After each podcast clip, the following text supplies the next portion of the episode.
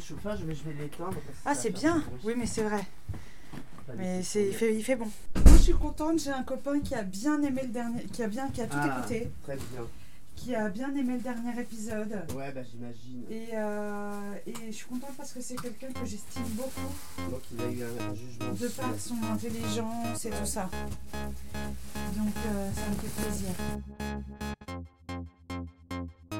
Bonjour et bienvenue dans le Labo du Boulot, le podcast qui décortique l'univers impitoyable de l'entreprise. Je suis Sandra, je suis salariée et depuis longtemps, Patrick m'aide à bien me positionner dans mon entreprise. Et je ne suis pas la seule. Cela fait 20 ans qu'avec l'association Apicas, il aide les salariés en leur distillant ses connaissances en droit du travail, en communication, en psychologie et sociologie, mais aussi en leur apportant un soutien sans faille et une écoute minutieuse. Comme tout le monde n'a pas la chance d'avoir un Patrick, j'ai décidé de l'enregistrer chaque semaine. Dans l'épisode 7 dédié à la relation bourreau-victime, nous avions évoqué comme solution la communication. Pour bien communiquer, il faut comprendre comment fonctionnent les relations en entreprise. Et ça, Patrick en connaît un rayon.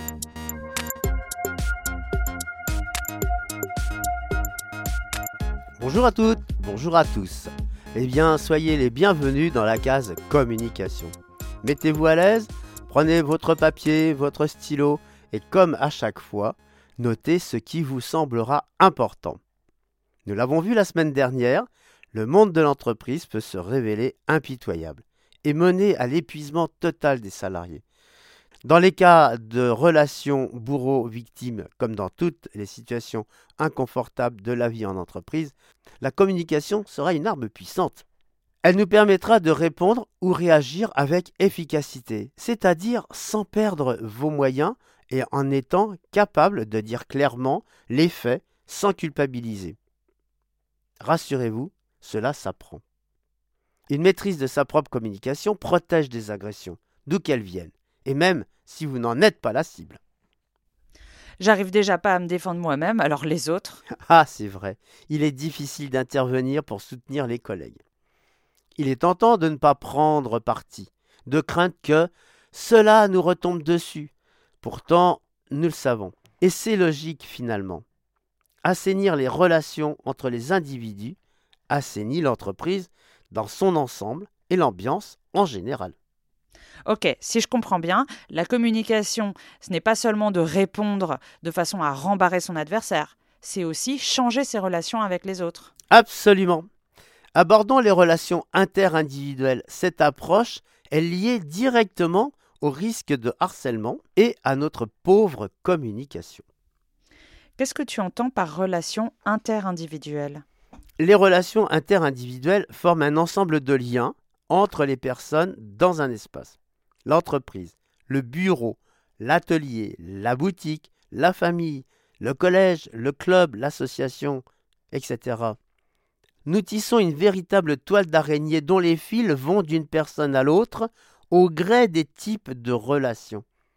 Collaboration dans un projet, coopération de travail, amitié, camarades de classe, partenariat sportif et aussi des relations conflictuelles. Un réseau, quoi. Exactement. Le modèle géant de cela, c'est le web, enfin Internet, quoi. Ce qui se passe sur Internet, c'est aussi ce qui se passe dans une entreprise sur une surface plus réduite. La comparaison est d'autant plus pertinente que la plupart des salariés consultent régulièrement leur smartphone sur le lieu de travail, les alertes, la famille, les amis et parfois face aux clients. Le réseau des relations mondiales croise le réseau local des relations interpersonnelles. Et cela change tout. Je dirais même plus que ça mélange tout. Ouais, mais ici nous sommes au labo du boulot et il est de notre devoir de recadrer les choses et de zoomer sur le réseau qui nous intéresse. Pour commencer, le réseau formel. En effet, les liens que la personne ou que les personnes établissent entre elles dans l'entreprise sont liés à la production de tâches précises. Ce sont les relations qui font partie d'un réseau formel. Les échanges entre les personnes concernent le travail, l'avancement d'une tâche, d'un projet, pour lesquels chacun connaît son rôle et sa mission. Ces échanges sont strictement professionnels et sont régis par l'entreprise, par les managers. Le réseau est donc formel lorsque chaque personne agit à son poste en fonction des processus connus et liés les uns aux autres. Bon, en général, il y a peu de conflits quand les missions sont clairement définies pour chacun. Ah, ok. Donc, quand les missions sont pas claires, ça devient un réseau informel et donc chaotique, c'est ça? Oui, mais pas que, comme on dit maintenant. En entreprise, nous développons aussi des relations informelles et pouvons créer des liens de copinage, d'amitié, voire même plus. Cela complique parfois les choses, mais c'est la preuve que nous ne sommes pas des robots. D'autres liaisons informelles font parvenir des informations importantes sur le fonctionnement de l'entreprise. Parfois des nouvelles erronées, parfois truquées pour évaluer les conséquences possibles en cas de changement dans la gestion de l'entreprise. Il y a toujours quelqu'un qui sait tout, qui a entendu dire que, et dont l'objectif personnel est de se faire mousser auprès des collègues. Conclusion, eh ben, ça sème la panique. Parfois, ce sont des informations importantes et véridiques qui concernent l'avenir d'un secteur, d'une direction, d'une entreprise. Toutes ces communications informelles s'échangent autour de la machine à café, au restaurant d'entreprise ou dans la salle de pause, ou tout autre lieu à l'abri des écoutes indiscrètes. Sans parler qu'aujourd'hui, beaucoup d'entreprises disposent d'un chat, enfin d'une messagerie en ligne qui permet de communiquer de façon informelle à tout moment. Mais il y a un mais. Nous pouvons également déclencher des relations hostiles ou les subir. Les individus que nous sommes, des humains avec des qualités et aussi de gros défauts, pouvons être porteurs de jalousie, de ressentiment contre une collègue ou un collègue, de déception à la suite d'une affectation non désirée. C'est l'une des affaires les plus macabres de ces dernières années. Fin mai 2016, des morceaux du corps d'une femme sont retrouvés dans des sacs plastiques sur le canal du Midi. Ce corps démembré, c'est celui de Marilyn Planche, 52 ans. Elle n'avait pas donné signe de vie depuis plusieurs jours. L'enquête s'oriente rapidement vers sa collègue de travail Sophie Massala. Les deux femmes sont en conflit. Elle avoue l'avoir frappée avec une bouteille avant de découper son corps. Poursuivie pour meurtre, modification d'une scène de crime et atteinte à l'intégrité d'un cadavre, Sophie Massala encourt la réclusion criminelle à perpétuité. C'est là que l'entreprise peut devenir le lieu de mauvaises pièces de théâtre dans lequel des personnes s'affrontent et déclarent leur hostilité. Il y aura des clans formés par des individus portés par des enjeux professionnels et personnels. Il peut se former une hostilité de tout un groupe contre une personne, avec la bénédiction plus ou moins discrète de la hiérarchie.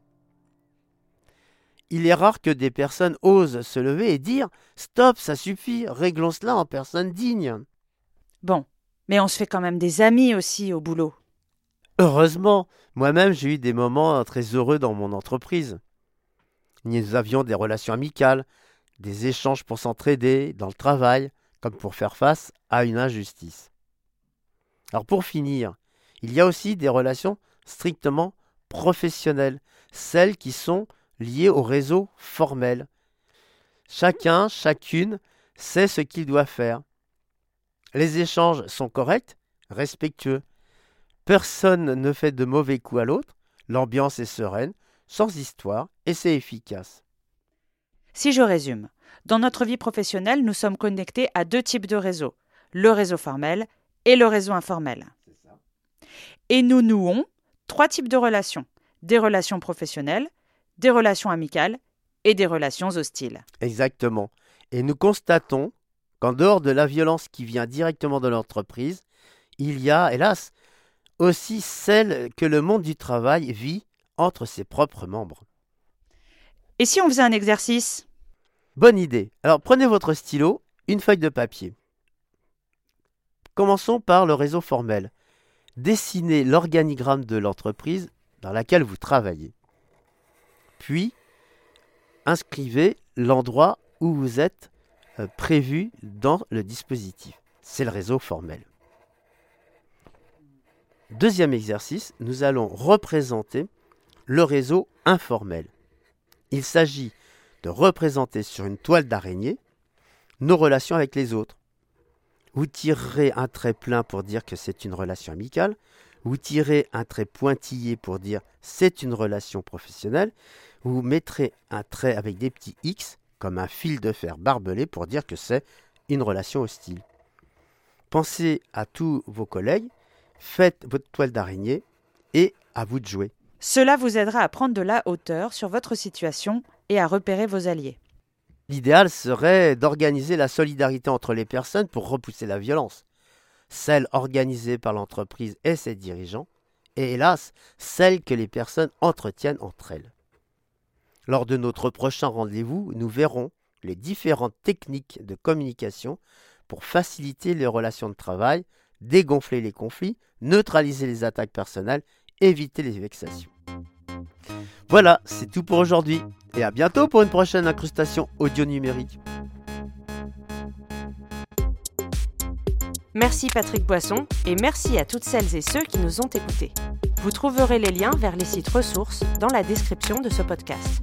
Vous pouvez nous proposer des idées de sujets en commentaire et si vous avez aimé, n'hésitez pas à nous donner une bonne note ou encore à partager ce podcast sur les réseaux sociaux. À très bientôt dans le labo du boulot.